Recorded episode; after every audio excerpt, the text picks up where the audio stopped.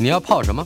要泡茶、泡咖啡，可不要泡沫经济；要泡泡糖、泡泡澡，可不要梦想成泡影；要泡菜、泡饭、泡妞、泡书本，就不要政治人物跟咱们穷泡蘑菇。不管泡什么，张大春和你一起泡新闻。台北 FM 九八点一 News 九八九八新闻台今天进行的单元小说大学，在上周第八集的小说大学里，我们从不同的著作之中，包括屠格涅夫、杜斯妥也夫斯基、汤马斯·伍尔夫以及马克·吐温等等，从这些作品中，我们观察主角所经历的童年，从逃家回家这样的年少经验，看见童话里所蕴藏的禁忌。以及渴望。与此同时，我们也从中探讨作者如何透过角色的内在世界，架构出成长小说的完整秩序。无论我们称成长小说、学徒小说，或者是启蒙小说，这些小说都大致有一个共同的特点，那就是透过一段少年成长的岁月，以及人的经历和反省，人。如何可能得到进化？而往往这种进化多半都会使这个作者成为一个艺术家，或者是作者，看起来有如作者本人的自传。小说大学，启蒙小说究竟算不算得是那些个作者本人的自传或者自传的一部分呢？比方说，在马克·吐温的笔下。我们所看到的少年是无所谓启蒙与否的。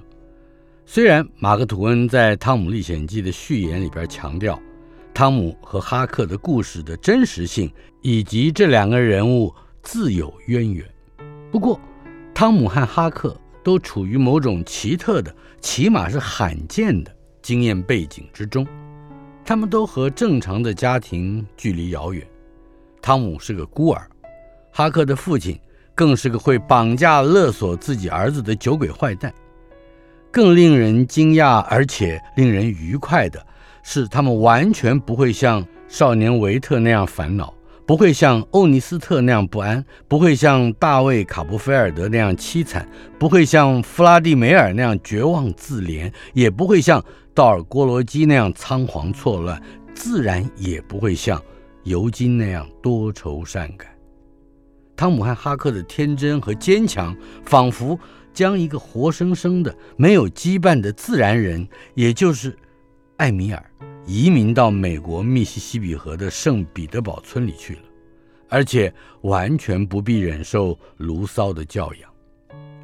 非现实的传奇性遭遇，比方说碰巧目击了凶案，作证。成为英雄，发现宝藏，以及一连串冒险救人、蒙难和脱险的故事，这里头似乎容纳不了深沉世故所必须的成长挫折。但是，汤姆和哈克真的不需要凡夫俗子的启蒙吗？或者，这一个传奇本身所展示的自由渴望、田园情怀和反同的意图，似乎正是马克·吐温所希望结诸的启蒙教养。家庭之不存在这一句话，至于狄更斯笔下的大卫·考伯菲尔德来说是悲哀的；至于汤姆和哈克却是愉悦的；至于另外一个角色河顿·考菲尔德呢，对于他家庭之存在则是荒谬的。河顿·考菲尔德是谁呢？他是 J.D. Salinger 沙林杰在《麦田捕手》一书之中所塑造的存在主义式真情少年，足够细心的读者，也许能够在书中间的几个简略的、近乎潦草的话里，发现这个少年的整个陈述，也就是这一篇小说，是被视为精神或者心理有问题的患者他的某一种告白。然而，读者是否愿意相信这种诊断呢？深受河顿·考菲尔德敏锐、坦率、真直，而且尊重自由和宽容无私所感动的读者，反而宁可同情并且信任这个被视为患者的少年。如此一来，诊断河顿的整个文明机制和价值体系就立即崩溃了。沙林杰没有让何顿回家，因为家和他刚刚逃离的寄宿学校是一样的地方。何顿的启蒙之旅终结于游乐场的旋转木马旁边，在滂沱大雨之中，所有的家长都躲进遮掩底下，所以这些个大人们看起来关心自己孩子在木马上玩的乐不乐，那样的大人们也就不能像淋着雨坐在远处的河顿那样，有一个相当宽阔的得以分享旋转木马上孩子们纯粹喜乐的视野。河顿。所了解的、所实践的关爱，正是一种诚实、自由和信任混合起来的视野。这位混沌未凿的十六岁少年叛离教养的旅程只有两天，在行云流水、毫无挂碍的流转意识以及素朴语言之间，确证了这个少年根本无需启蒙，他有自然人的本质。在这里。卢骚的典范论述再度获得尊重。那位艾米尔，他崇高而珍贵的本性已经彰显出来了。艾米尔具备有关自己的一切美德，这是卢骚说的。他说，也具备社会的道德，唯有他不知道社会的关系，或许这是他的缺点，但是他的心常常教导他去得到如此的知识。他除了自己之外，不去想别的人，因为他能够设身处地，推己及人。他不强制别人，也不受人强制。他独立于人间社会之中，他是特立独行的。这一整段话都是卢骚对于艾米尔的形容。至于沙林杰笔下的河顿，之所以令我们想起艾米尔，乃是由于他们都具备动人心弦的理想品质。但是。河顿尤其令人感到真实的原因，在于从他那有如道尔戈罗基一样紊乱的思绪、惊慌的情绪和愤懑的态度里，反射出现实社会之中从中年人到年轻人都不能幸免的虚假、自私、艰险，以及最重要的关切之无能。微妙之处也在于此。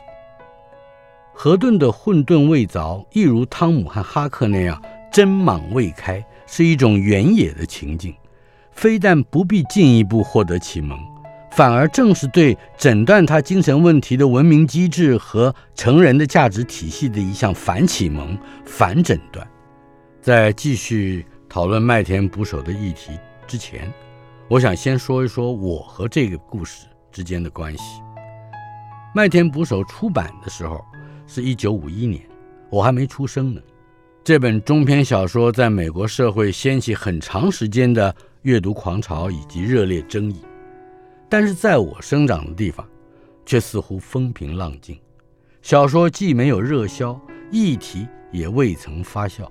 我在太平洋的另一岸展开青春期的一九七零年，那是初中二年级，喉结突出，须毛浓密，看什么都不顺眼。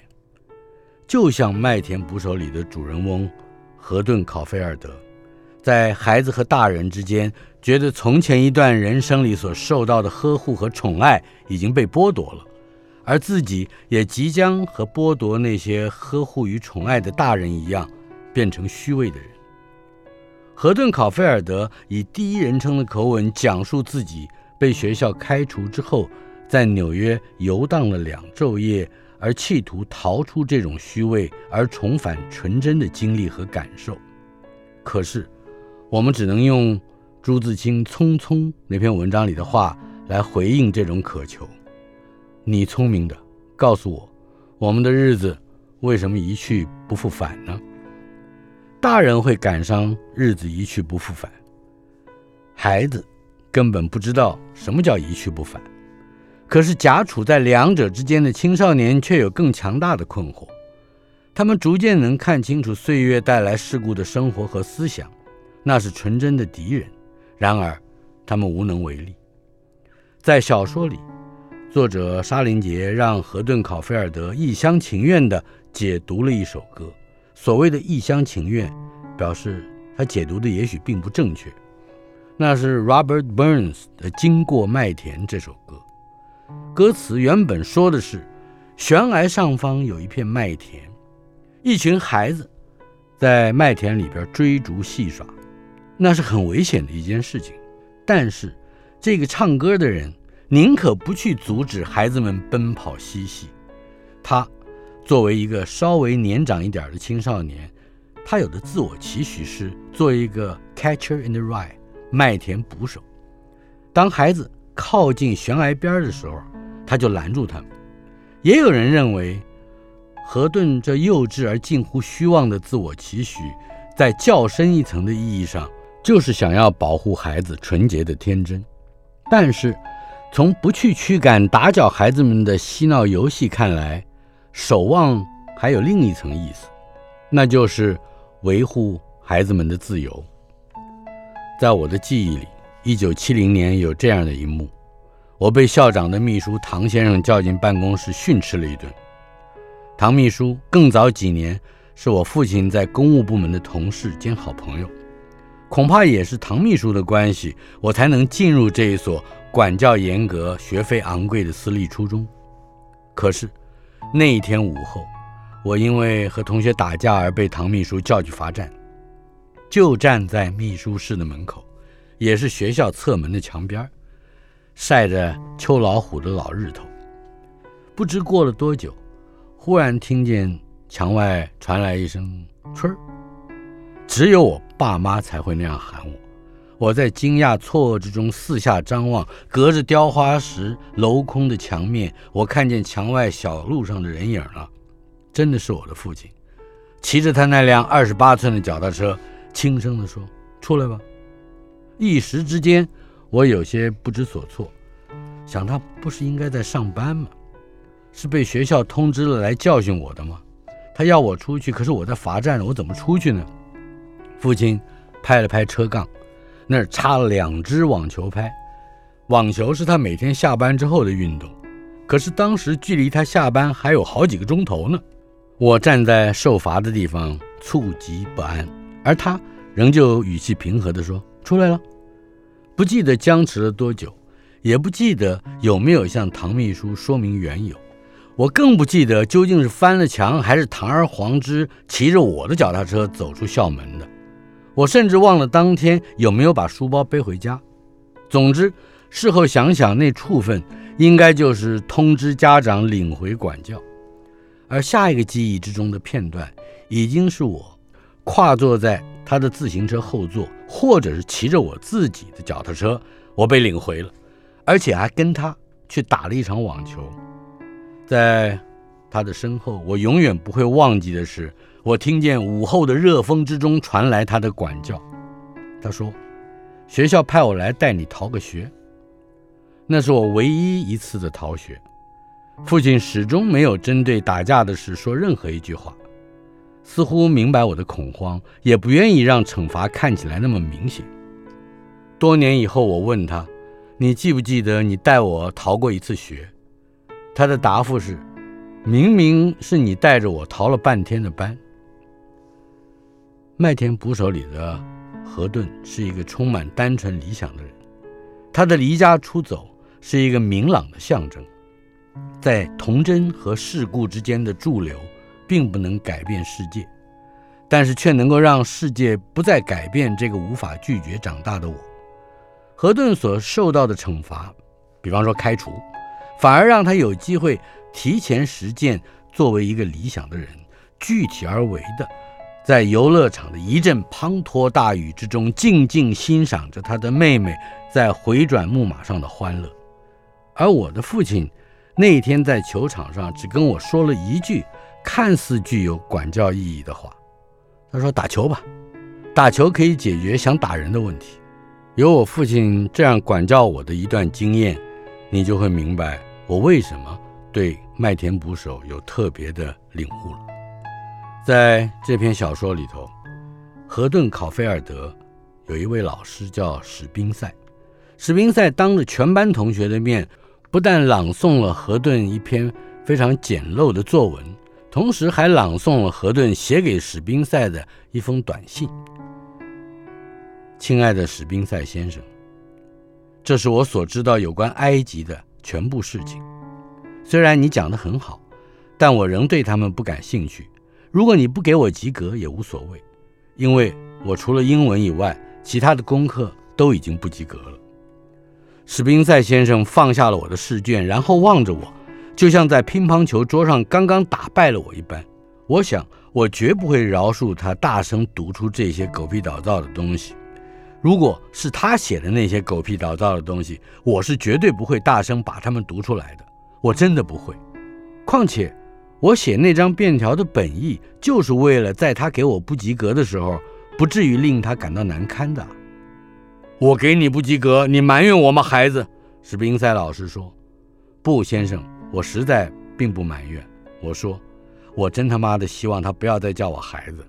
千万不要以为何顿只会讲脏话，他的心里有着非常美丽的风景。”我们再看接下来这一段，沙林杰借着第一人称的何顿如此写道：“有趣的是，当我在那儿跟史宾塞老师胡扯的时候，心里……”却在思索着另一件事。我住在纽约，我当时正想着中央公园里的小湖，那是在中央公园的南端。我感到莫名其妙的是，如果我现在回到家里，那个小湖一定已经冰冻起来了。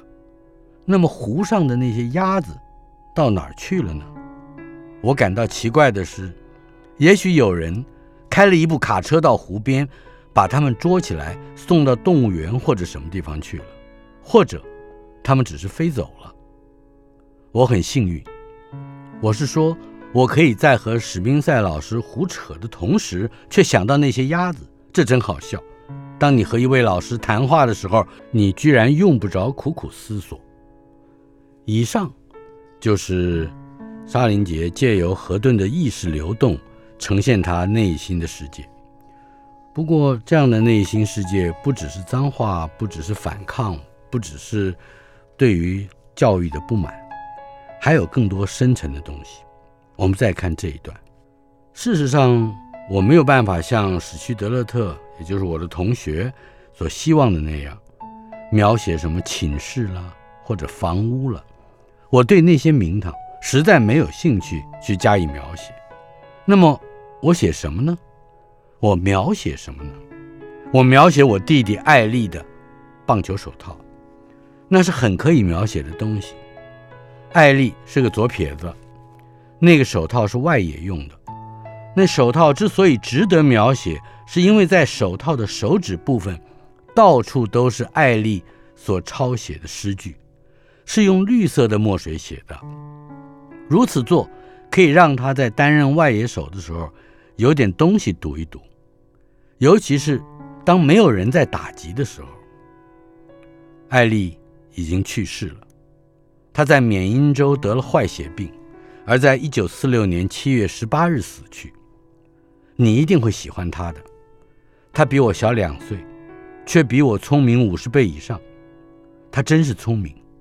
我母亲经常接到他老师的来信，信中说他们如何如何的高兴。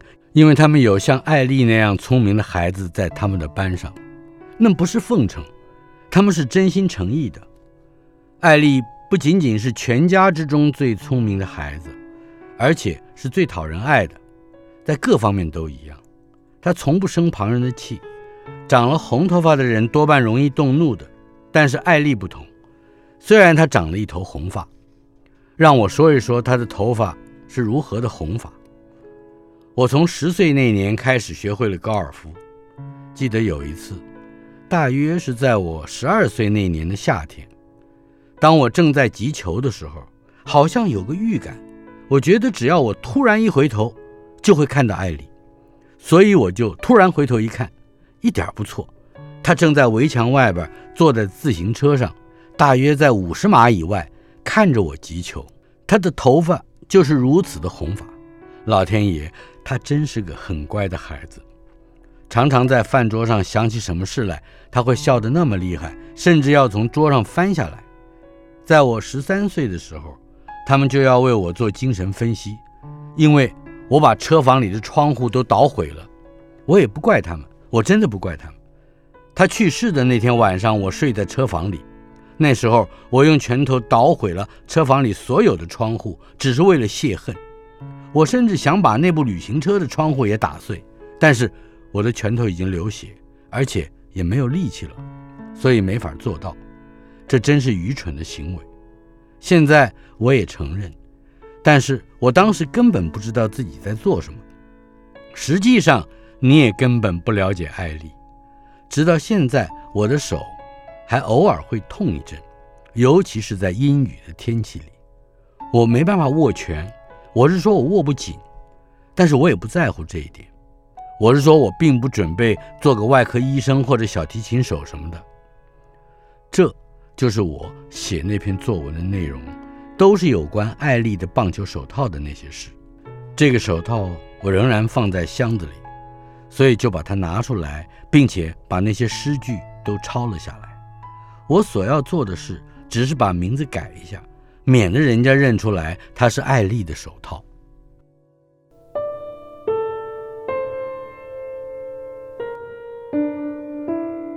小说大学，陶家童话和启蒙小说。方才我们介绍了河顿，也是沙林杰《麦田捕手》里的男主角。河顿为什么不愿意去写那篇他称之为狗皮倒灶的烂作文？题目是关于埃及人的。而他宁可写一篇关于他的弟弟，他死去的弟弟遗留下来的一个棒球手套，上头写满了诗句。重点也许不是棒球，也不是左外野手，也不是诗句，而是他再也没有办法看见的那一撮红发，也就是他死去的弟弟艾丽。在这里，我们看到启蒙小说也往往会涉及到。一个人成长之后成为艺术家或者是创作者，核心的问题是：我为什么要写作？我们为什么写作？这是一个看似寻常的问题，其不寻常之处在于提问者设定了一个共同的主词“我们”。我们可以是指同一个语种、同一个社会、同一个时代、同一个文类。或者是同在一个社团、街坊、协会，或者同一张茶几酒桌上对话的人，这个问题一定也有着人人不同的答案。就我记忆所及，无数张杯盘狼藉的桌上，就摊着求偶了、成名了、谋生了、创造了以及寂寞了这些语词，他们都可能是我们为什么写作的答案。这一下我就要从。河顿考菲尔德，或者是 J.D. Salinger，转到另外一个作者身上，袁哲生。袁哲生生前和我倾谈过无数次，没有一个话题不落实，除了为什么写作这个大哉问。然而，也是在这个话题上，他向来是沉默的。我们最后一次交谈是在电话里，他当时担任 F.H.M. 男人帮杂志的总编辑。刚刚出版了四册的《尼亚达》，据说销售还不错，而且有机会改编成电视剧，有相当可观的市场预期。我在书架前来回踱步，听着电话里头袁哲生说起尼亚达这个男孩主角的设定，说了很久，特别是尼亚达和先前十多年我所创造的角色大头春之间的关系。袁哲生。似乎带着些其实不必要的不安之意，支支吾吾地表示尼亚达只不过是大头春更幼稚的延伸版，而我则不怎么体贴地反问了一句：“如果你不满意，为什么还写那么多部呢？四部啊？”他笑嘻嘻地说：“大概是为了赚钱吧，刻意把生命之中原本具有高贵感的动机说得可笑不堪，似乎是袁哲生的习惯。”然而几个月之后，传来了袁哲生自杀的消息，令我不觉惊骇而黯然。这个看来随时都可以自己开玩笑的汉子，好像一直都敏感脆弱，而容易受到伤害，甚至无法平复。那么，我伤害了他吗？如果不满意，为什么还写那么多部呢？这话伤害了他了？重读他的几本遗作。多多少少，我有追问为什么的意思，只不过追问的不是写作，而是寻死。我可以先公布结局，即使尽我余生所有的时间和精力重读他所有的作品，仍然不可能找到他放弃活下去的原因。这使我不得不想起一部电影《时空拦截》，英文片名是《Jacob's Letter》。老实说，电影故事梗概很难讲得完整，影像的意图也不容易说得明白，被归类为惊悚片当之无愧。因为片子结束的时候，观众大约才意识到，电影一开始那个像是从越南战场上历劫归来的主人翁，其实根本没有归来，他的生还只是他死前的妄念可想而已。经由导演 Adrian Lyne 的堆叠和架构、穿插和藏闪，无数的暗喻和象征，我们大约才能发现。圣经创世纪第二十八章第十到十二节被用来作为典故的片名，Jacob's Ladder，雅各的天梯。圣经的本文是这样的：雅各离开别是巴往哈兰去，日落的时候，他来到一个地方，在那儿过夜。他搬了一块石头当枕头，躺在地上睡着了。他梦见有一个梯子从地上通到天上，梯子上。上帝的使者们上下往来，在看这部电影的过程之中，每每被视为鬼魅灵异的角色，正是天梯上上下往来的使者。只不过导演让这些使者融入了主人翁的记忆、虚构、妄想之中的生命遭遇。我们看到了最后一个镜头，不由得骇异说：“啊，原来主人翁早就死了，或者。”原来主人翁是个疯子，他根本没上战场，或者点点点点，有很多可能。Adrian Lyne 这位导演故弄玄虚，是为了打破惊悚片里边那些狼人啦、幽灵啦、怨鬼啊那些老套，让现实在世的尖锐暴力成为比死亡还可怕的隐喻。但是袁哲生诸多零落的短片，以及尚未组装完成的烧水沟系列，已经可以看出端倪。他的启蒙故事里头也有一个巧妙的掩饰，那些看起来说不完、老是周旋在青春期天真乡村风景之间的成长故事，总是窥探着死亡。一九八八年发表的《寂寞的游戏》是得奖之作，描写的是主人翁我，大致上十三到十四岁之间的成长经历，破碎而凌乱的叙事线。并没有导引读者发现这个我如何获得现代小说一向会带来的启悟。我们之前曾经介绍过这个名词，epiphany。整篇故事围绕着一个走不出去的困境，我们甚至不知道那困境的本质是初次萌发懵懵懂懂的爱情，还是充满了荒谬折磨的教育体制，还是令这个我容易。单逆其间的一些不负实际的胡思乱想，唯一明朗的线索是一再重复，而且让这个我难以自拔的一个场景。我把原文念一遍。我就这样躲躲藏藏了许多年，直到有一天，捉迷藏的乐趣就像一颗流星，眨眼间就消失得无影无踪。那天，我躲在一棵大树上，等待我的同伴孔兆年前来找我。我等了很久，一直等到天色渐渐暗了下来，幸福的感觉随着时间慢慢消失。终于，我看到孔兆年像个老人似的慢慢走过来，他慢条斯理地站在我藏身的大树底下，看看右边又看看左边，然后竖的猛抬起头来。我还来不及尖叫，便愣住了。他直愣愣地望着我，应该说是。看穿了我，两眼盯着我的背后，一动也不动，令人不寒而栗。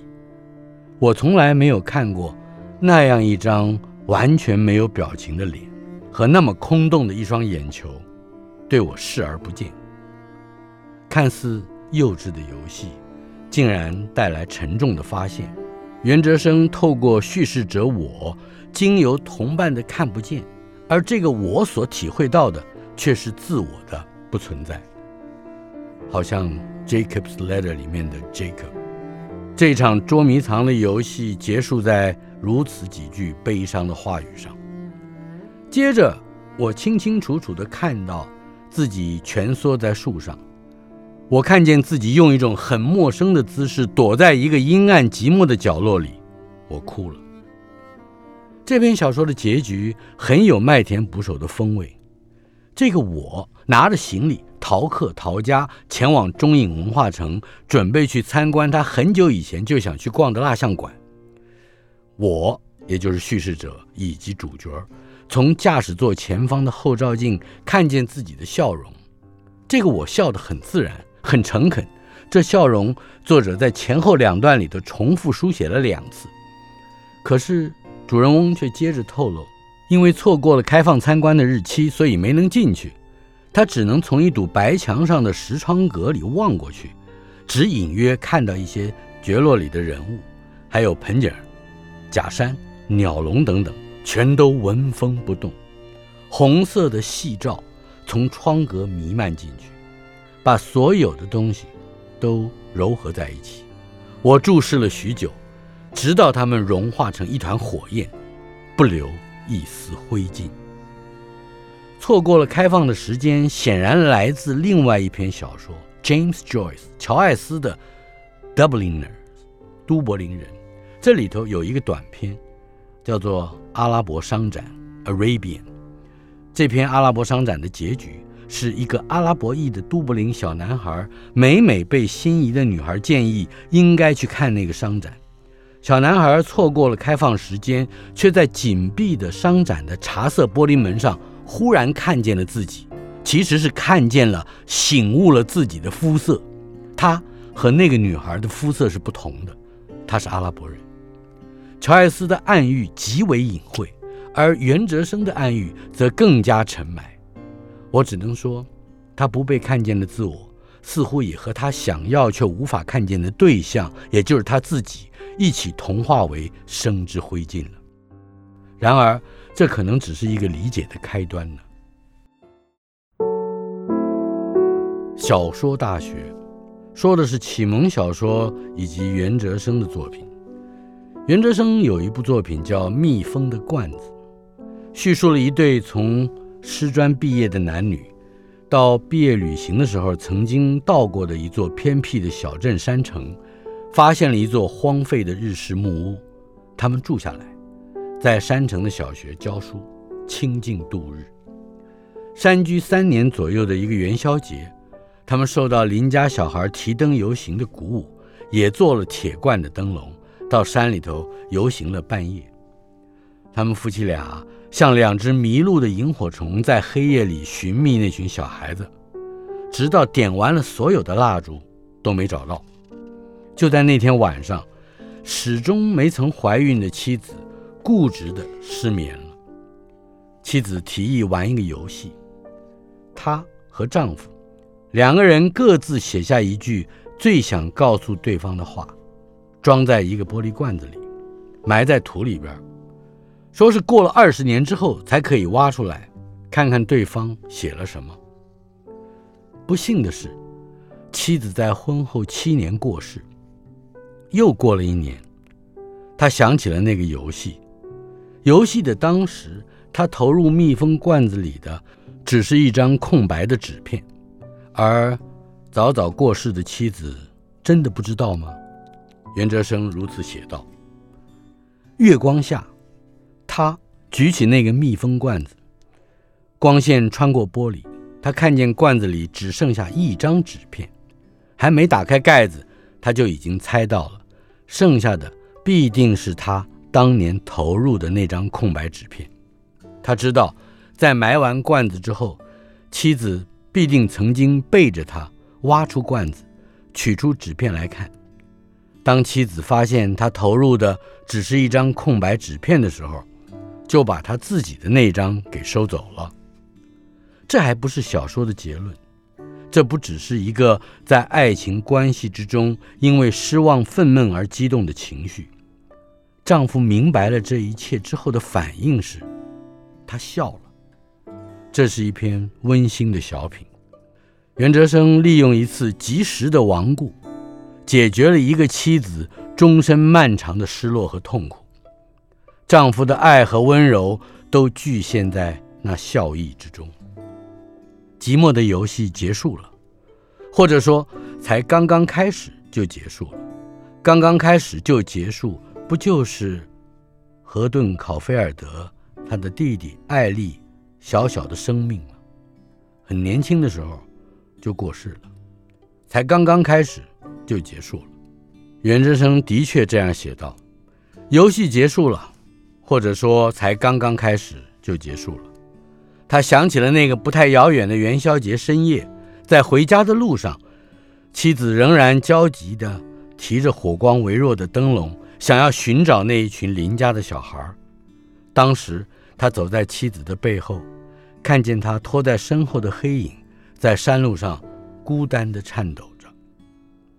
现在回想起来，早在那个提灯的夜晚，妻子便已经离他而去了。是不是很像《Jacob's Ladder》这部电影里边的男主角？早在出场的时候就已经过世了。写于一九九五年，让袁哲生声誉鹊起的一部短篇小说，为他带来了大奖。送行这篇小说叙述了一家两代三口，一个即将出海的厨工，和他因为逃兵而被捕的大儿子，还有不得已而必须寄宿在港式中学里的小儿子，这三个人在一列上行的火车上无言而苍凉的送行。看来和大部分袁哲生的小说十分类似。这个短篇仍然压缩了情节的开展，我们看不到一般习见的因果叙事。Ian Foster 那著名的“国王死了，于是王后伤心而死”的这样的铁律似乎失效了。读者甚至会讶异，那个身为青少年的小儿子，在一夜之间经历两个至亲的更远分离，为什么会那样冷淡，甚至？那样冷酷的，只顾着买棒球手套，辗转打听他所暗恋的女同学，买热狗大亨堡，以及逗弄陌生的儿童等等。而且这些事为什么看起来和送行根本无关呢？倘若把发表在三年之后的短篇《父亲的轮廓》比对来看，也就是把送行和父亲的轮廓放在一块儿，送行的轮廓。也许会更清晰一些。父亲的轮廓这一篇小说只有三千多字，给人一种非小说的压迫感。从模拟写真的叙事语气来推敲，显然袁哲生希望他的读者将这篇作品视为作者亲身的遭遇。一个腼腆和善的父亲，可能是世上唯一一个察觉儿子有自杀之念的人。这个父亲所能做的。也只有在儿子备受压力或者斥责之后，来到他正在假寐的房间之中，拉开椅子坐一会儿，留下一点零用钱，或者是在纸上留下几句勉励的话，甚至还经常出现错别字。拙于言辞的温柔父亲，终于还是离家出走了。比起寂寞的游戏里的那个我要严重得多。这位逃家的父亲。由于得到了一大笔遗产而出走，而沦落，而死于不知道是否出于蓄意的车祸。这个看似非常戏剧性也不免庸俗的事件所导出来的小说结尾，却翻新了现代主义小说写手所经常卖弄的 epiphany 的手段。怎么翻新的呢？我们看这一段，袁哲生写道：“突然有一个晚上，当母亲走进来的那一刻。”我从床上坐起来，叫唤了一声“妈”。我听到母亲立在门边的黑影渐渐发出沉重的呼吸。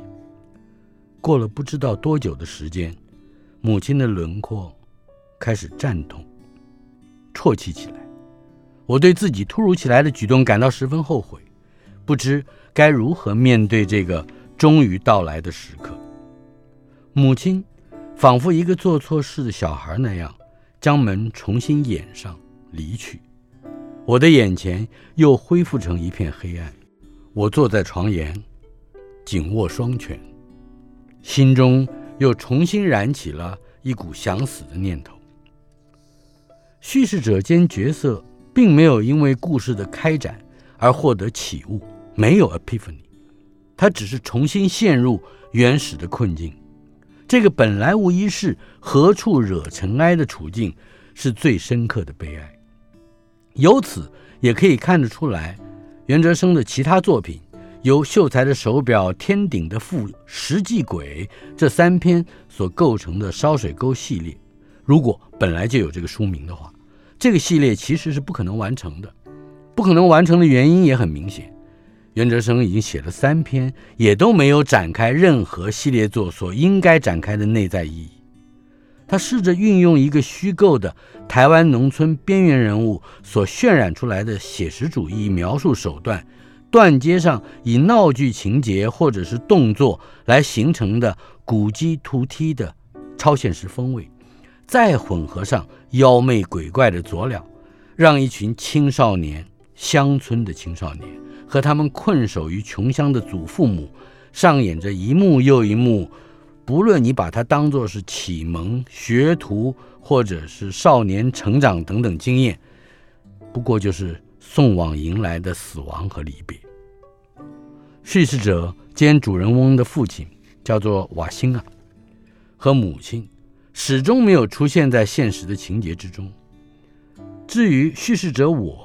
还有我的外公黄水木，还有我的外婆阿嬷，邻居火炎夫妇和他们的儿子武雄、武南，还有算命仙，还有老师、牧师等等所有的角色，他们之间缺乏内在的有机的联系，非常接近电视连续剧，尤其是喜剧中常见的个性和情境双重设定。